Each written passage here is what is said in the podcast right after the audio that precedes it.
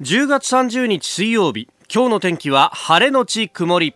ニッポン放送飯田浩司の OK Cozy Up。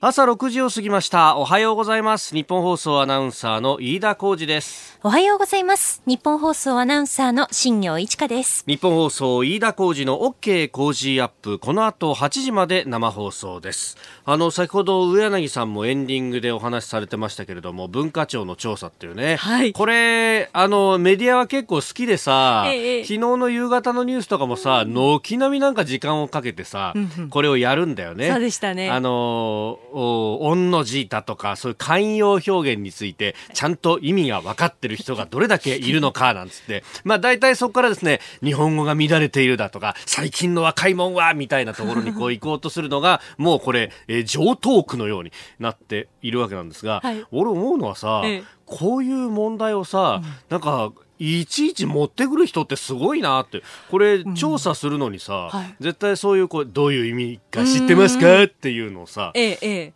問題にするわけじゃん？そうですよね。さ毎回なんかさあの形が変わっててさ今回この砂を噛むようとかさ「御の字」とかがさ引き合いに出されてるけどさ考える方もなかなか大変なんじゃないかなって思ったりもしますよね。ようこんなもん思いつくなと思うんだけどだ どういう人がやっぱ文化庁にはさ、うん、そういうのの専門家みたいにいるのかな？うんですかね。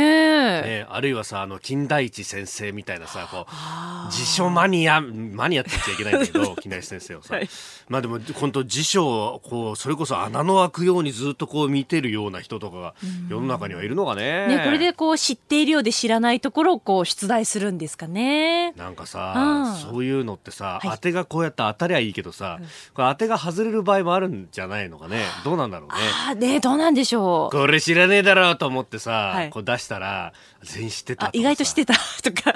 あとこういうニュース見るといつも不安になるのがさ自分があなんかあの使ってる言葉って本当に合ってるのかって全部が不安になるんだよね。そうなんですよね。それこそさ、はい、あのあなたとハッピーの金曜日でさ、はい、あの引き合いに出された僕の口癖らしき「さは去りながら」って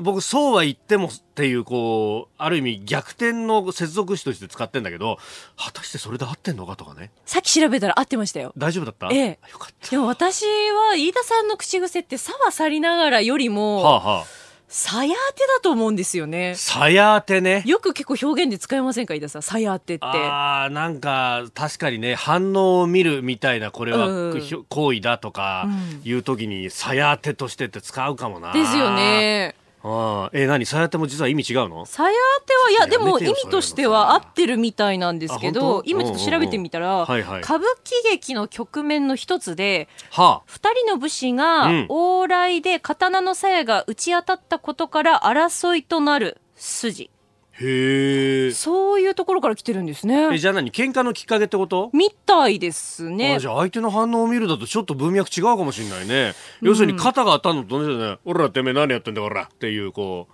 お前当たったじゃないか、俺らっていうところだよね。みたいです。ね、そうです。なんか。ちょっと違うよな。鞘が当たって咎め立てすることとか、そういう意味みたいですね。日本語って難しいね。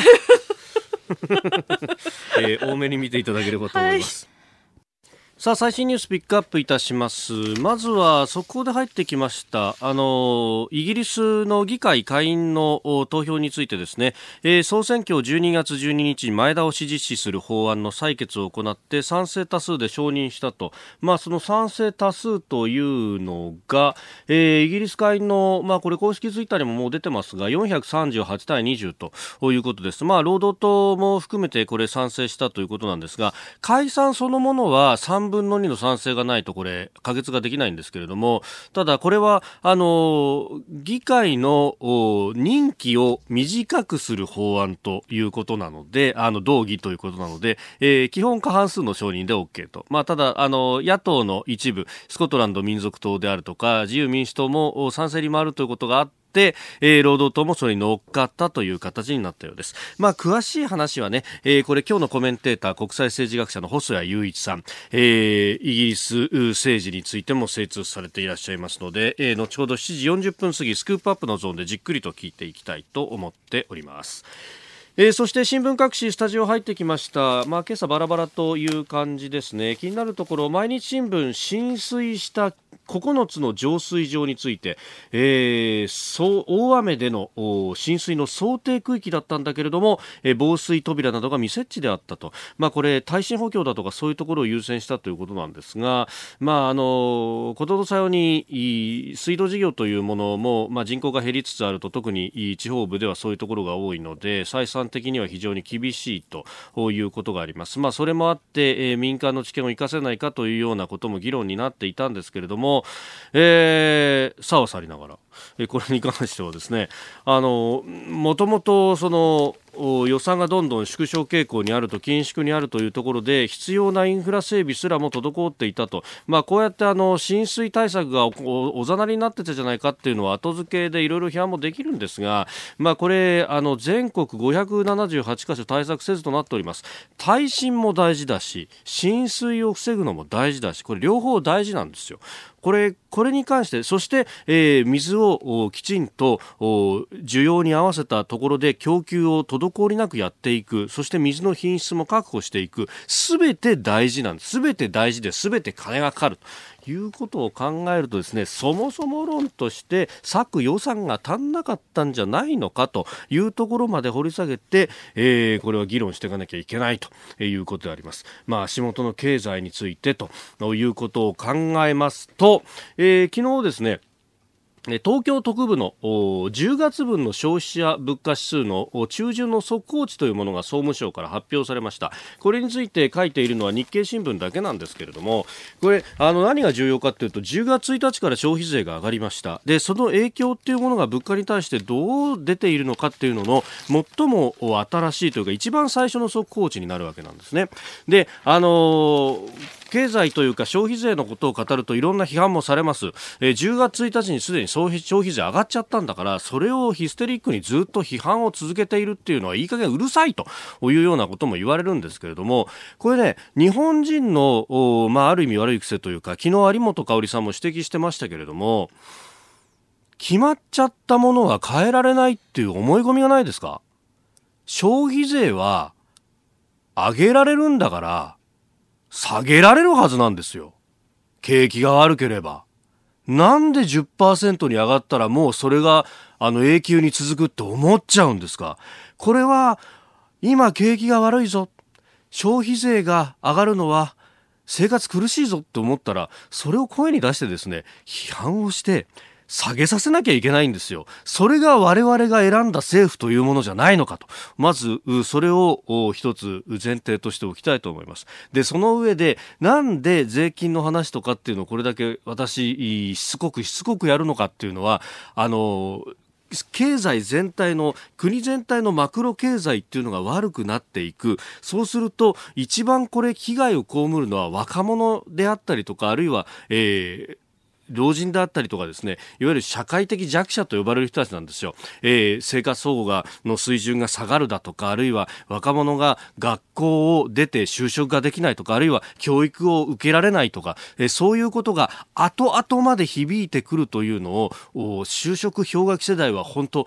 まざまざと見せつけられてきたと。子供の頃は、えー、頑張って勉強すればちゃんといい暮らしができるって教え込まれてきたわけです。ところがですね、学校を出た後に就職がまずできない。就職したとしても、その就職したところで賃金は上がっていかないし、もうブラック企業なんて言葉はなかった時代です。使い倒されて疲弊していく友達とかもいっぱい見てきました。それもこれもですね、どんなに自分がスキルアップしようとして、例えば留学をするとか、資格を取るとか頑張ったところで、全体の景気が悪い悪いとですねもういかんともしがたいということを身に染みて分かってきたわけですよ。でこれは残念ながらですね高度経済成長期にお育ちになりそして社会に出たという人たちにはどんなに言っても分からないかもしれないんですけど周りの経済が悪いって結構辛いんですよ。でそれは正社員になっていた人も確かに辛いとは思いますが入り口で叩き落とされた人たちは本当につらかったというのがあるんで、えー、弦を重ねてしまうんですね、私個人としては。で、今回の東京特部の10月の消費者物価指数の速報値、えー、これがですね、普通は増税すると増税分が価格に乗っかるんで物価と引き上げられちゃうもんなんですが、今回のですね数字を見ると特部で10月0.5%ほぼ横ばいということになってます。これが何を意味するかというとじゃあ増税の影響が軽微だったのかというとそういうわけじゃなくって結局そもそも購買力がないから物が買えないと。だから増税されても増税される前から物買ってないわけだから、えー物価が動かなかったんじゃないか。あの、日経新聞もですね、さすがにこれに関しては、見出しに書いてます。弱い消費基地を移す、はてなと。いや、私はそうだと思うんですけれどもね、そう考えると、この痛みっていうのは、想定よりも相当大きいような気がしていますえ10月もそろそろ終わりますそろそろ実感が出てきた頃なんじゃないかと個人的には思うんですが皆さんいかがでしょうかあなたの声を届けますリスナーズオピニオン。ニュースについてのご意見をお待ちしております。今朝のコメンテーターは国際政治学者の細谷雄一さんです。えー、取り上げるニュースですが、尾形貞子元国連難民高等弁務官、亡くなりました、えー、これについてが1本目。そしてアメリカの FRB で金融政策を決める会合を開催しています。えー、そしてトランプ大統領が愛する自称イスラム国の後継者も殺害したと表明と中東情勢について、えー、それから香港の区議会選挙、香港情勢、えー、さらに EU 離脱に揺れるイギリス、えー、12月12日の総選挙法案を賛成多数で承認したというニュースも取り上げていきます。あの文化庁の言葉の乱れの調査っていうのをオープニングでちょっと紹介しましたが、はい、ツイッターでいただきました馬さんさん、えー、私も常々聞きたいことがあったんですよと。えー、放送中の,、まあ、あの CM だとかの中で無料という言葉が出てきます飯田さんアクセント前にあって無料って読みますよね、うん、普通無料だと思うんですけれどもと。なんか飯田さん以外のアナウンサーもそう表現するんですがラジオでしか耳にしないアクセントだと思います。その辺のところを教えてほしいですと、はい、私もうかれこれ15年経っちゃったんですけど入社した2004年の当時の、あの時買ったアクセント辞典は無料だったそうなんですよね。無料だったんですよね、ね、で今は無料が最初に来ているんですよ、う。ん、はい、今のアクセント辞典手元にあるんですけどこれアクセント辞典ってあの複数表示されてる場合ってあの基本アナウンサーはその前にあるやつを使えみたいなね、はい、えー、こと。あそうなんだ、はい、あの日本語って特にそうなんですが、うん、あの最初は頭にアクセントがあるもんでもこうどんどん人が使うようになるとお平板買っていって、うん、え後ろになると昔は自転車って言ってたものが今は自転車とかね、うん、あと電車？そう電車。だったものが電車になったんですってね。電車が参りますって昔は言ってたんだけどね、あと映画。映画。映画だね。映画を見る。映画を見る。そうそうそうもう違うんですってね。ね、うん、今無料が一番最初なんだ。そうなんです。いや古い人間ですね私も。さあ、7時台はコメンテーターの方々とニュースを掘り下げます。今朝のコメンテーターは国際政治学者の細谷雄一さんです。おはようございます。おはようございます。よろしくお願いいたします。えー、細谷さん半年ぶりのご出演はい、ちょうどこのイギリスがいろいろ動いているところでというね。そうですね。大変なことになってますね、えー、本当ですよね、えー、後ほどちょっとその辺じっくりと解説いただこうかと思うんですが、はい、まああのイギリスというとイングランドが今度決勝に進出というラグビーもね、えー、またこれも、まあ盛り上がってますけど、いろいろ心配されましたけど、結構ねまあ日本でもラグビーこれ大変な人気になりましたよね。しかもまさかニュージーランドが敗れてイングランドが勝つっていうのも。っていうね、えー、見てますか？あの、いやもう家族で興奮して楽しんで見てます。じゃあ今日もよろしくお願いします。どうぞよろしくお願いします。10月30日水曜日時刻は朝7時を過ぎました。改めましておはようございます。日本放送アナウンサーの飯田浩二ですおはようございます。日本放送アナウンサーの新業一華です。あなたと一緒にニュースを考える日本放送飯田浩二の OK 工事アップ。7時台はコメンテーターの方々とニュースを掘り下げてまいります。今朝のコメンテーター、国際政治学者、細谷雄一さんです。おはようございます。おはようございます。細谷さんには番組エンディングまでお付き合いいただきます。では、最初のニュース、こちらです。元国連難民高等弁務官、尾形貞子さんが死去。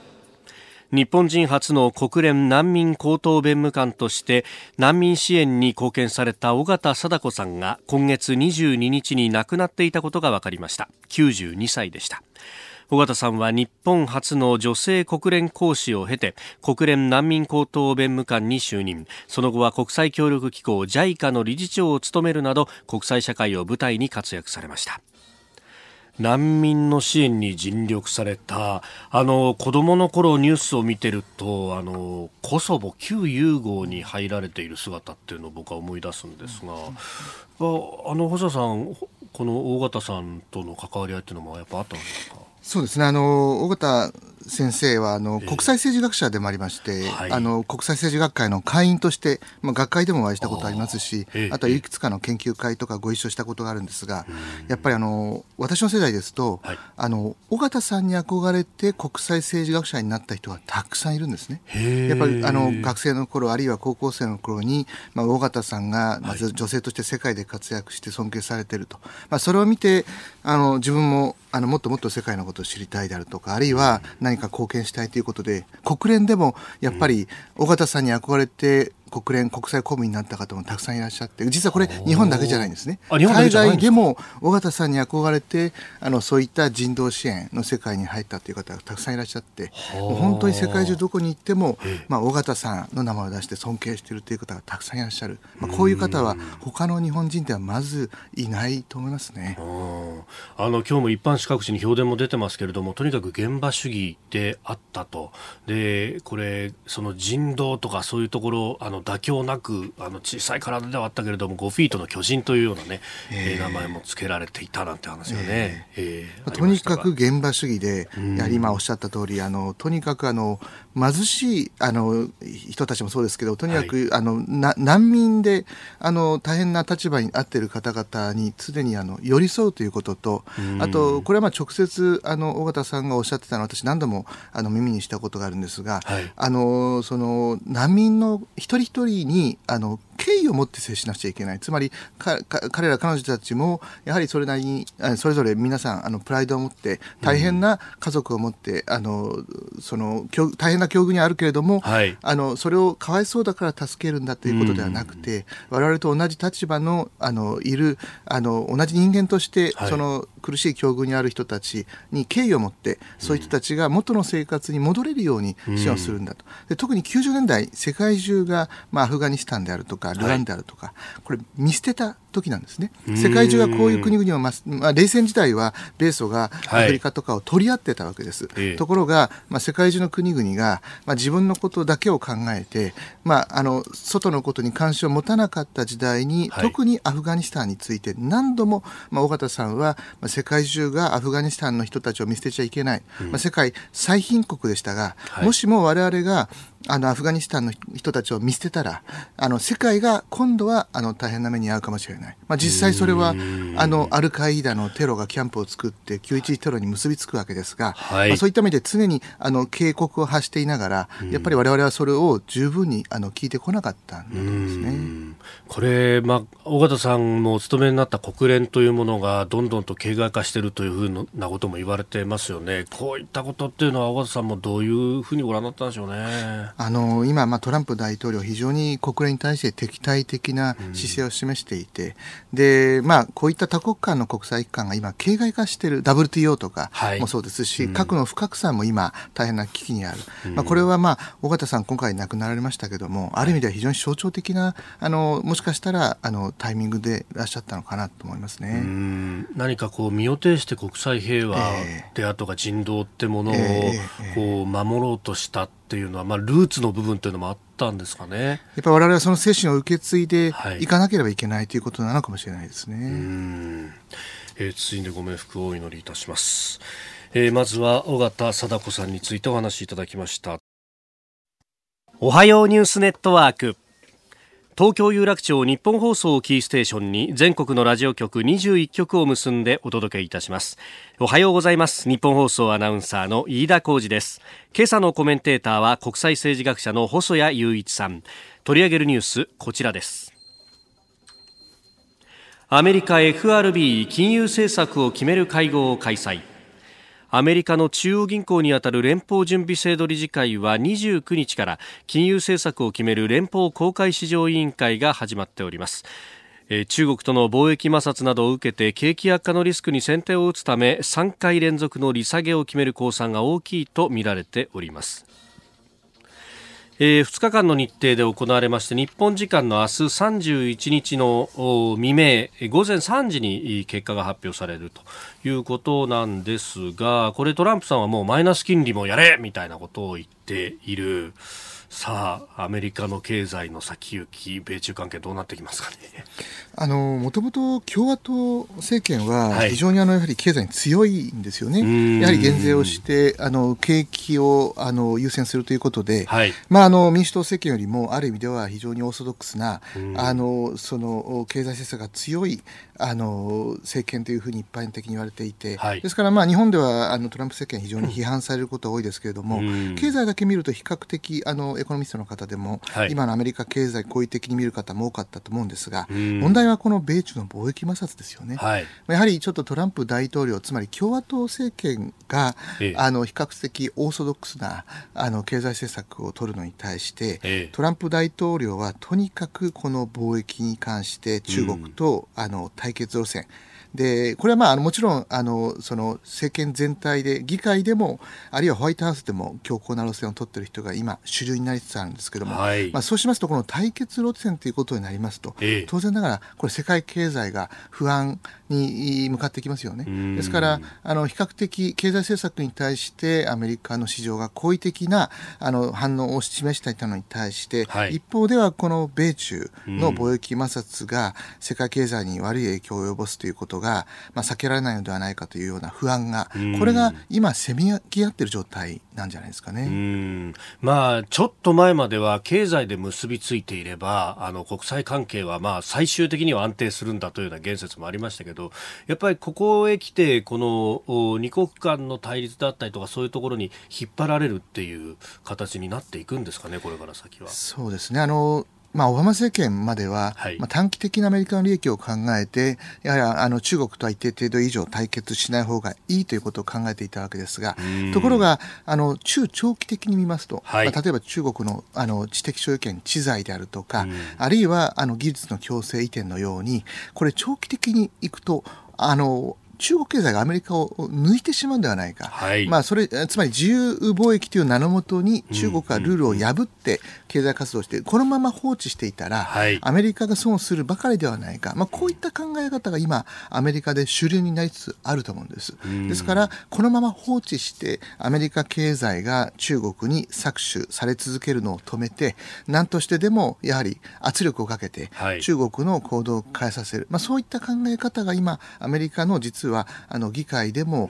あるいはメディアでも、はい、あの主流になりつつあるということだと思いますね。これに関してはだもうあの党派を問わずこの形になっていくっていう流れはこれそうそうは変わらないって感じですかそうなんです。これは非常に奇妙なことで実はですねトランプ大統領よりもあの議会の方が対中強硬路線なんですね、はい、でこれどういうことかって先ほど申し上げたような形で実はトランプ大統領はディールで最後自分がまとめ上げたんだということで情報を引き出して合意をしたい、はい、ところが議会をはじめとしてこれが中長期的に中国との競争になるから圧力をかけ続けるべきだとでそのあたりの考え方が混在していることによって、はい、果たして今の米中貿易摩擦が着地するのか、あるいは長期的にもつれ込むのかということが、うん、おそらく今、アメリカの中で見えない、それが先行きが不安になっていることだと思いますね。うん。で翻って日本も考えたいんですが、その対中関係というもの、なんか雪解けムードみたいな感じで、また経済界がどんどん投資するぞみたいなこと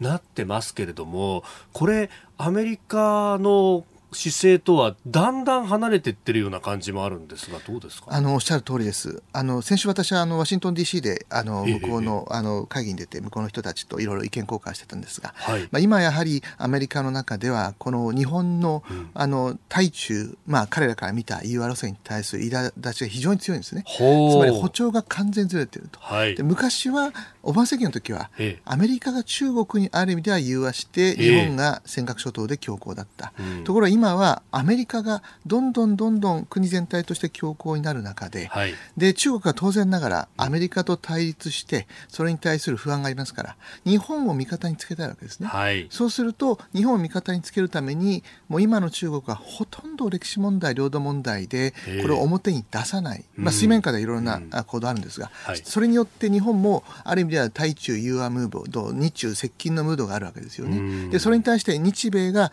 やはり歩調が合ってないんですね。まあ、そういった批判がアメリカの中ではあの強まっているようなところもありますよね。あまあアメリカサイドから見ればいやそうは言ったってお前日本人だって何人も拘束されてるじゃないかとかそういうことまで考えると果たしてこれでいいのかってそれはなんか国内でも少しずつそういうあの意見の人出てきてますけれども、まあ、メディアなんかは基本的には融和一辺倒みたいな感じになってますね。そうですねあの安倍総理がつい先日にあの大木山訪日していた副主席と、はい、あの会談をした際にあの、まあ、北海道大学の教授があの交流されていることについて、まあ、あの正したわけですね。はい、でこれはあの非常にある意味では適切なつまり単にあの殴られ続けてもそのまま日本は放置するのではなくてやはりあの日本の国民の安全が損なわれるようなことがあれば、はい、日本政府としてはやはり中国に対してきちんと正していくと、まあ、そういった姿勢つまり中国に対しては是々非々で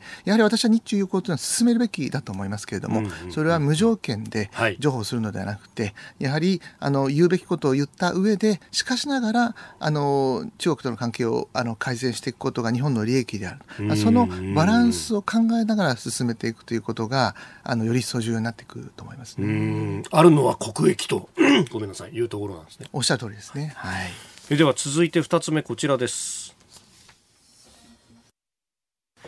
トランプ大統領がアイシル自称イスラム国の後継者も殺害したと表明。アメリカのトランプ大統領は29日ツイッターで死亡したアイシル自称イスラム国の指導者バグダディ容疑者の後継者についてもアメリカ軍が殺害したと表明しました、えー、ただ名前は明らかにしておらず具体的にどの人物を指しているかは不明です。ということで、まあ、この中東情勢がどうなっていくのかというところですね一気に動いてきた感じがありますが。はいあの先ほどのお話のようにやはり米中のその貿易摩擦で今、世界経済が非常に不安になっている、これ、アメリカにも範囲で返ってくるわけですね、はい、で来年アメリカ大統領選挙ですから、はい、そうしますと今、トランプ政権、実はほとんどいいニュースがないんです、まあ、そういった意味で、来年の大統領選挙に向けて、はい、まあ、一つでもトランプ大統領としては、やはり何か成果を見せたいわけですね、まあ、そういった意味では、まあ、この数週間、数か月、トランプ政権として、まあ、このバグダディをまあ捕まえる、あるいは殺害する。る、まあ、これ何があっても優先したいあの重要なあの目標だったと思うんです。まあ、そういった意味では、まあ、トランプ大統領としては、はい、まあ、今回のこの報道をですね、まあ、ある意味では、まあ、あの大々的に演出をして、成果として、あの偉大な大統領としてこの世界最大のテロリストを我々は見事に、あのそのまあ、拘束殺害したんだということで突き止めたんだということで、はい、まあ、これを、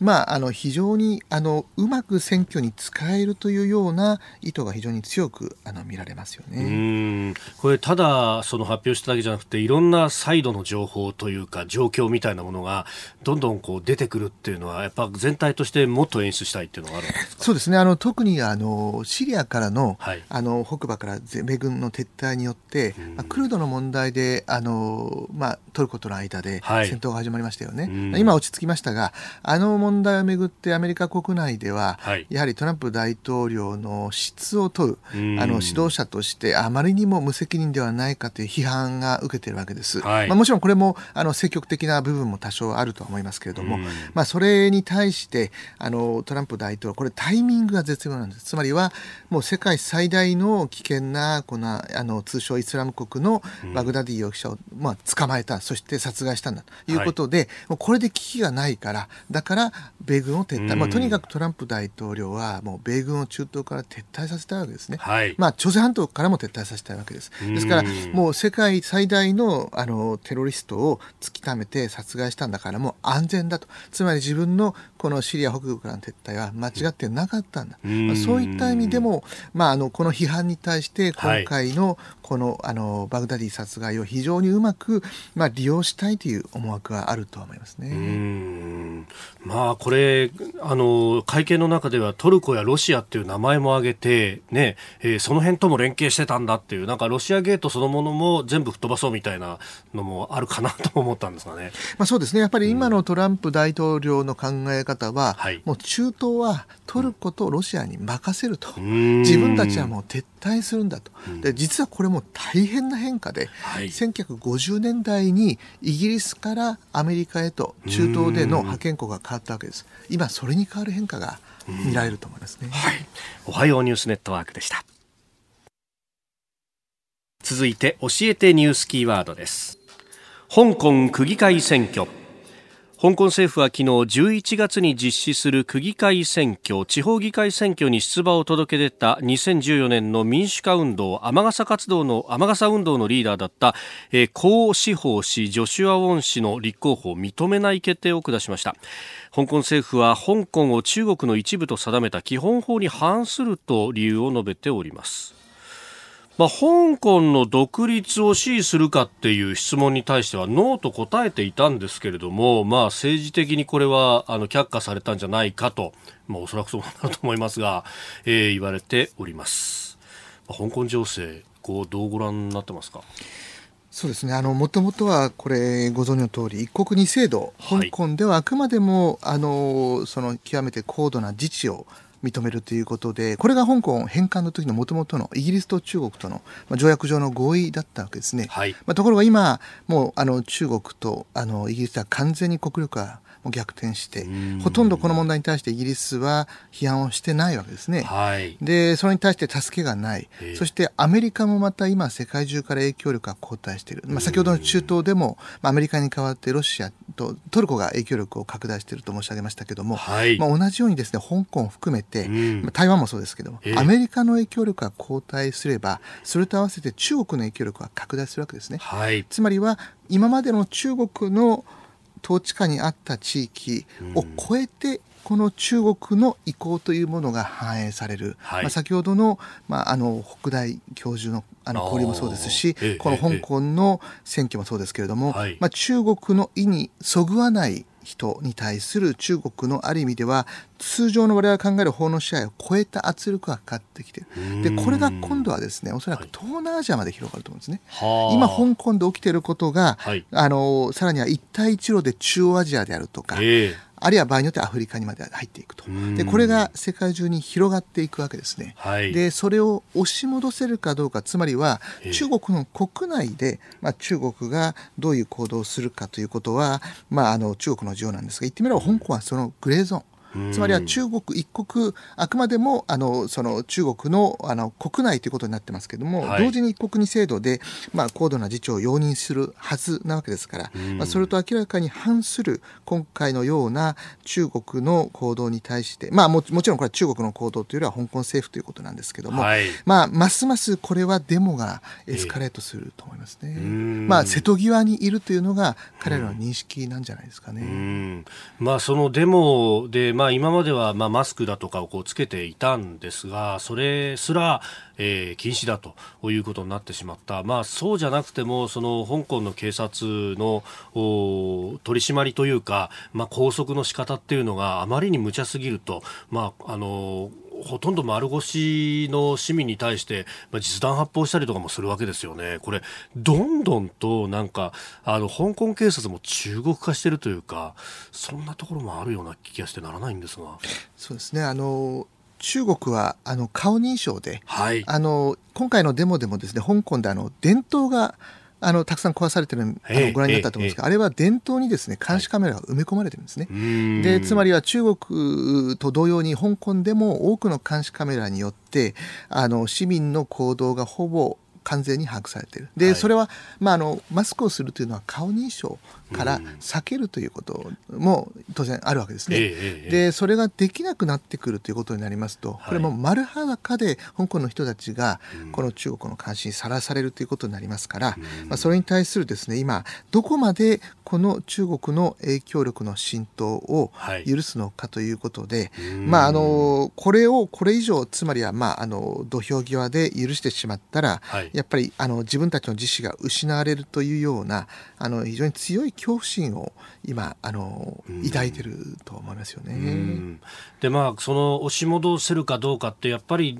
まあ、アメリカのこう行動にもかかってくるところあると思うんですが、あの、制裁リストの会社の中に、ハイクビジョンという会社が入りましたよね。あの会社って、その、まさに顔認証とかをやってる会社ってことになるんですよね。あの、まあ、例えば、その、アリババのジャック・マーが中学の共産党員でということで、えー、あの随分とあの実は中国の多くのあの IT 企業が、うん、あの相当程度我々が考えている以上に共産党政権と結びついていたということがこの何年かでかなり報道されていましたけれども、はい、まあ言い換えたら、えー、中国はあのなぜ例えば 5G もそうですけどここまであの科学技術が発展したかというと、うん、それは国内を統治するために必要なもの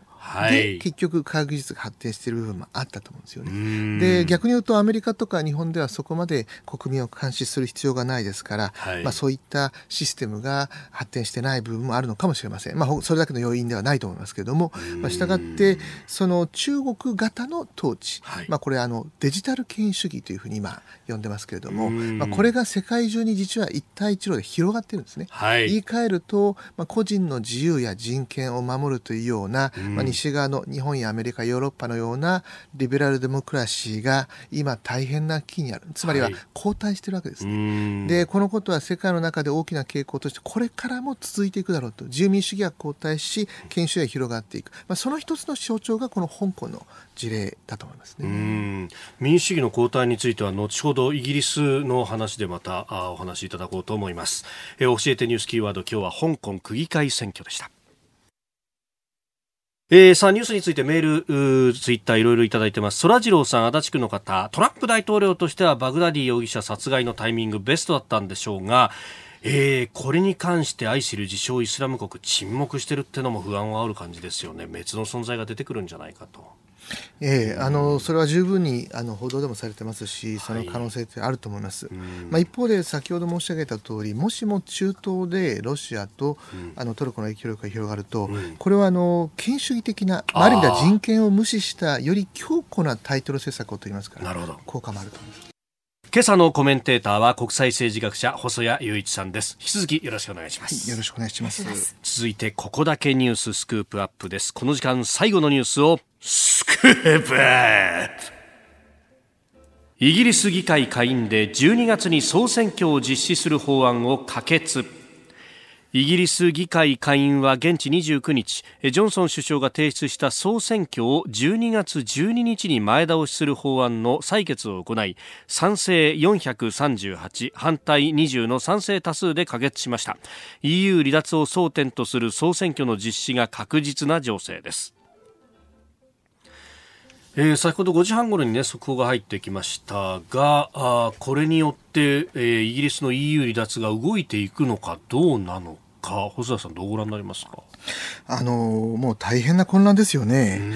あのこれななぜこういうことになってしまったのかということなんですけども、はい、まあ、簡単に言えばもうあのイギリスが EU から離脱すれば、まあ、経済的に大きなダメージを受けるということはもうこれはっきりしてるわけですね。で一方で、まあ、国民投票で出るということを言っちゃった。はい、でそうしますとあのメイ首相はどうにかして離脱をしながらもダメージコントロール、うん、ダメージをしない方法を考えていたわけですけれども、はい、まあ、これが否決されたわけですよね。えー、でボリス・ジョンソン氏はメイあの首相と違ってもう一貫してこれ、まあ、離脱ということを、まあ、あのキャンペーンしてましたから、はい、で10月31日までに、うん、もうあの何が何でも離脱すると、はい、もう命を懸けて離脱してもしも離脱できなかったら自分は、うん、その溝で、えー、のたれ死んでもいいんだということを言ったわけですね。えーえー、でとは言いながら、うん、あの過半数40議席割れてますから、はい、普通に考えたらどうやってもこれ議会取らないわけですよね、うん、そうするとジョンソン氏としては悪いのは全部 EU と労働党だというふうなストーリーにしたかったわけですね、はい、で悪者にしてそして総選挙で勝つという戦略ですね。でも最初からこれも一貫してるんです。とにかくはあの自分たちは悪い。自分たちはもう離脱するための最良の,、あの施策を取ってるけどもそれを EU と労働党が邪魔してるんだと。でこのあの物語が国民に受けて、はい、今もうあの保守党の支持率は40%までいってるんですね。ずっと上がってるんです。労働党は落ちて今24%、はい、でもうこのまま選挙に突入して勝つというのはこれがもうあのジョンソン氏のあの戦略なんですね。で労働党はそれを止めるためにいろいろな方法を、まあ、あの取っていたわけですけれども、はい、まあ、そういった意味では、まあ、ジョンソン氏のペースで今政局があの動き始めたという感じはちょっとしますね。うんこれそうすると、まあ、あの EU 離脱、まあ、それが国民投票ではそういった結果になったわけですけれども。その流れでこのままじゃあ1月31日離脱っていうのが今度は濃厚になってくるって感じですか？あのなぜそうですね。あのその労働党がじゃあ認めたのかということなんですけども、はい、まあ、労働党からしてみますと、はい、10月31日までに絶対に離脱すると。でバットもなければイフもない、うん、あらゆる利用はなく離脱するということを言った。もう労働党としては、はい、もうとにかくボリス・ジョンソン首相嘘つきだということでこれ責められるというふうに今考えているわけですよね。ところが、はい、今先ほど申し上げたような世論調査では、えー、保守党が完全に今リードしてますから労働党が割れてるんですね。あの総選挙するべきだっていう考え方とするべきではないという考えに割れてまして、はい、まあ、それで今少しもたもたしていたわけですが、えー、まああの解散総選挙ということになるとこれ3分の2の議席が必要で、はい、3分の2はこれなかなか取れないんですね。えー、で、えー、もうとにかくこの1か月2か月はイギリス政治の常識でないことばかりが続いている。これ女王の特権を使ってあの議会を停止するというこれありえないこと。でこれもあの、そうですね最高裁で違憲というふうにされましたけども、はい、今回も同じように実はあの3分の2であの28日あのこれ否決された後にですね29日、翌日あこれ昨日ですけども、ええ、総選挙つまり過半数の、うん、つまり解散総選挙ではなくて、ええ。ー、総選挙をやるかやらないかという法案をかけて過半数でこれ通してるんですね。ですからこれもまた非常に奇妙なことでして、はい、でこの後まあおそらく労働党はこれ賛成すると思うんですが、え、まあ、これからはとにかくもうイギリス政治は選挙のことだけを考えててお互いを傷つけ合うということで、まああの明政権、明首相の時のような、はい、どうやって経済的なダメージを抑えるかということが今ほとんどなくなってしまっている、うん、これはイギリス経済にとってもあるいはあの日本の企業にとっても非常に不安が大きいと思いますね、うん、これしかしあのイギリスの、まあ、議会の議員の方々っていうのもそれぞれの、まあ、地域を代表しているわけですよね。そうするとその経済的な苦境っていうのが自分たちにダイレクトに跳ね返ってくるぞっていうのもまあ分かってるっちゃ分かってるあの結局この前のあの、保守党から30人程度離脱しました、はい、でそれはやはりとにかくあのこのまま突っ込んでいったらイギリス経済が大変なことになるという危機感を持って、まあ、あのジョンソン首相に反対して、まあ、つまり合意なき離脱というのは何が何でも避けなくちゃいけない、まあ、それで結局彼らは反対して離脱あの保守党を除名されたわけですね、はい、まあ、そういった意味で今、まあ、イギリスの中で比較的あの理性的にあのイギリスの国益を考えて議論するような中道右派と中道左派がどんどんどんどんいなくなってるんですね。で過激な主張するかなりの、まあ、あの右派的な議員、左派的な議員に二極化してまして、はい、で実はこれ、アメリカもそうなんですよね。エリザベス・ウォーレンあの候補大統領候補は、はい、民主党の候補は、まあ、あの民主党の中で一番左の一人ですから、サンダースしますよね。はい、で一方ではあの共和党もどんどん右傾化していくということで今先進国でですね政治が中道勢力が埋没して、はい、過激な議論が好まれるというそういうような傾向があると思いますね。まあこれ民主主義というものが形が変わってきてるっていうことにこれなるんですかね。そうですねやっぱりリベラルデモクラシーが従来はあの合意つまりどうやっていろいろな条件、まあ、いろんな立場の人がいるし考えの人がいる。利益がある。それをどう調整するかということが政治の目的だったわけですが、はい、ところがこれイギリスでもこれ完全にイデオロギーの戦い。つまり保守党の中で保守党のあの中道右派の人たちはどうにかイギリスの国益利益を調整しようという考え方なんですね。はい、でこれは非常に歯切れが悪いんです。それに対して最も右派の人たちは強硬に正義を語るわけですね。はい、でこれが国民にやっぱり受けるんですよね。でそうすると今はあの保守党が完全に党内の右派があの牽引しているという形になってますよね。はい、まあ、中道右派の中道派の人たちが、まあ、ある意味では除名させられているということになってますよね。まあ、これその世界中でそういう動きになってきたっていうのはその先ほどのお話で一方で権威主義的なデジタル権威主義がこうどんどん高まってきているとそれに直面するとやっぱり歯切れのいい言葉っていうのに引っ張られてしまうというかそういう部分があったりするわけですかね。そうですねさらに言うとやはりアメリカでもイギリススでもあの自由民主主義は大変に混乱しているこれを中国やロシアが繰り返し国内でアピールするわけですね。はい、であのプーチン大統領はもう自由主義というのは終わったんだということを言うわけですね。はい、で逆に言う、まあ、あの中国政府は民主主義の帰結がブレギジットとトランプ政権だということを言うわけですね。でそれに対してむしろ中国の方が経済成長してるじゃないかと。でこれがやはり途上国でやっぱり大きなあのインパクトがある。説得力があるんですよね。ですからやはりあの、まあ、イギリスもアメリカもそうですけれどもあの難しい問題を調整してどうにかやはり国益というものをきちんと実現をしていかないと、はい、これ単に国内の問題だけじゃなくて世界の中でやはりリベラリベラルデモクラシーというものに対する信頼が今大きく後退してるんだと思いますね。あのプーチン大統領のインタビュー FT の単独でしたけれども、はい、ちょうど G20 が大阪で行われているそのタイミングで、ドーンと出たと、あのインパクトってすごかったですね。やっぱり大きな流れを読んでるんだと思いますね。ちょうど実は私あの先月ロシアでプーチン大統領に会って直接質問する機会もあったんですけども、もうあの去年までと違ってですね、ほとんどもうアメリカに触れないんですね。つまり去年まではあのバルダイ会議というところでずっとアメリカを批判してたんです、はい、ところがもうアメリカやイギリスは自滅していると、うん、もはやまともに論じる意味もないというぐらいあのまあ、イギリス政治とアメリカ政治の混乱というものを見下しているわけですね。はい、でこれはやっぱりあれですね。あのアメリカとイギリスがもう一度このリベラルデモクラシーの強さというもの、うん、そしてリベ liberalu デモクラシーの下でやはり経済成長というものを進めるもちろんロシアの経済というのは今、はい、GDP 韓国よりも小さいですから大変な困,、まあ、あの困難の中にあるんですけども、うん、やっぱりこういう政治的な混乱というものがあの世界の中でマイナスの影響を与えているということもあるんだと思いますね。その中国とロシアが同盟をこれから組むんじゃないかみたいなことが昨日共同通信がちょっとあの夕方ぐらいに打ってましたけれどももうその価値観のこう対立路線対立みたいなものが今後もどんどん深まっていくってことになるんですかね、まあ、そこで重要になってくるのは実は日本と EU なんですね。でちょうど今年日 EU のあの EPA、はい、経済連携協定が合意されましたが、うん、さらには TPP もこれ実現、はい、日本のリーダーシップで実現したわけですよね。うん、ですから多くの人たちがこの自由民主主義の実は運命というものはかなり程度日本があの左右する。日本がある意味ではあのこの自由民主主義というもの強靭さというものを証明しないといけない。そのためにやはり日本経済が強くないといけないと思うんですね、はい、政治的な安定と経済的な強さ、はい、で経済的な強さという面で、うん、やはり世界から日本は不安が見られていますから、まあ、それを取り戻すことによって、やっぱりあのリベラルデモクラシーの強靭さというものをこれから、まあ、示していかなければいけないと思うんですけどね。はい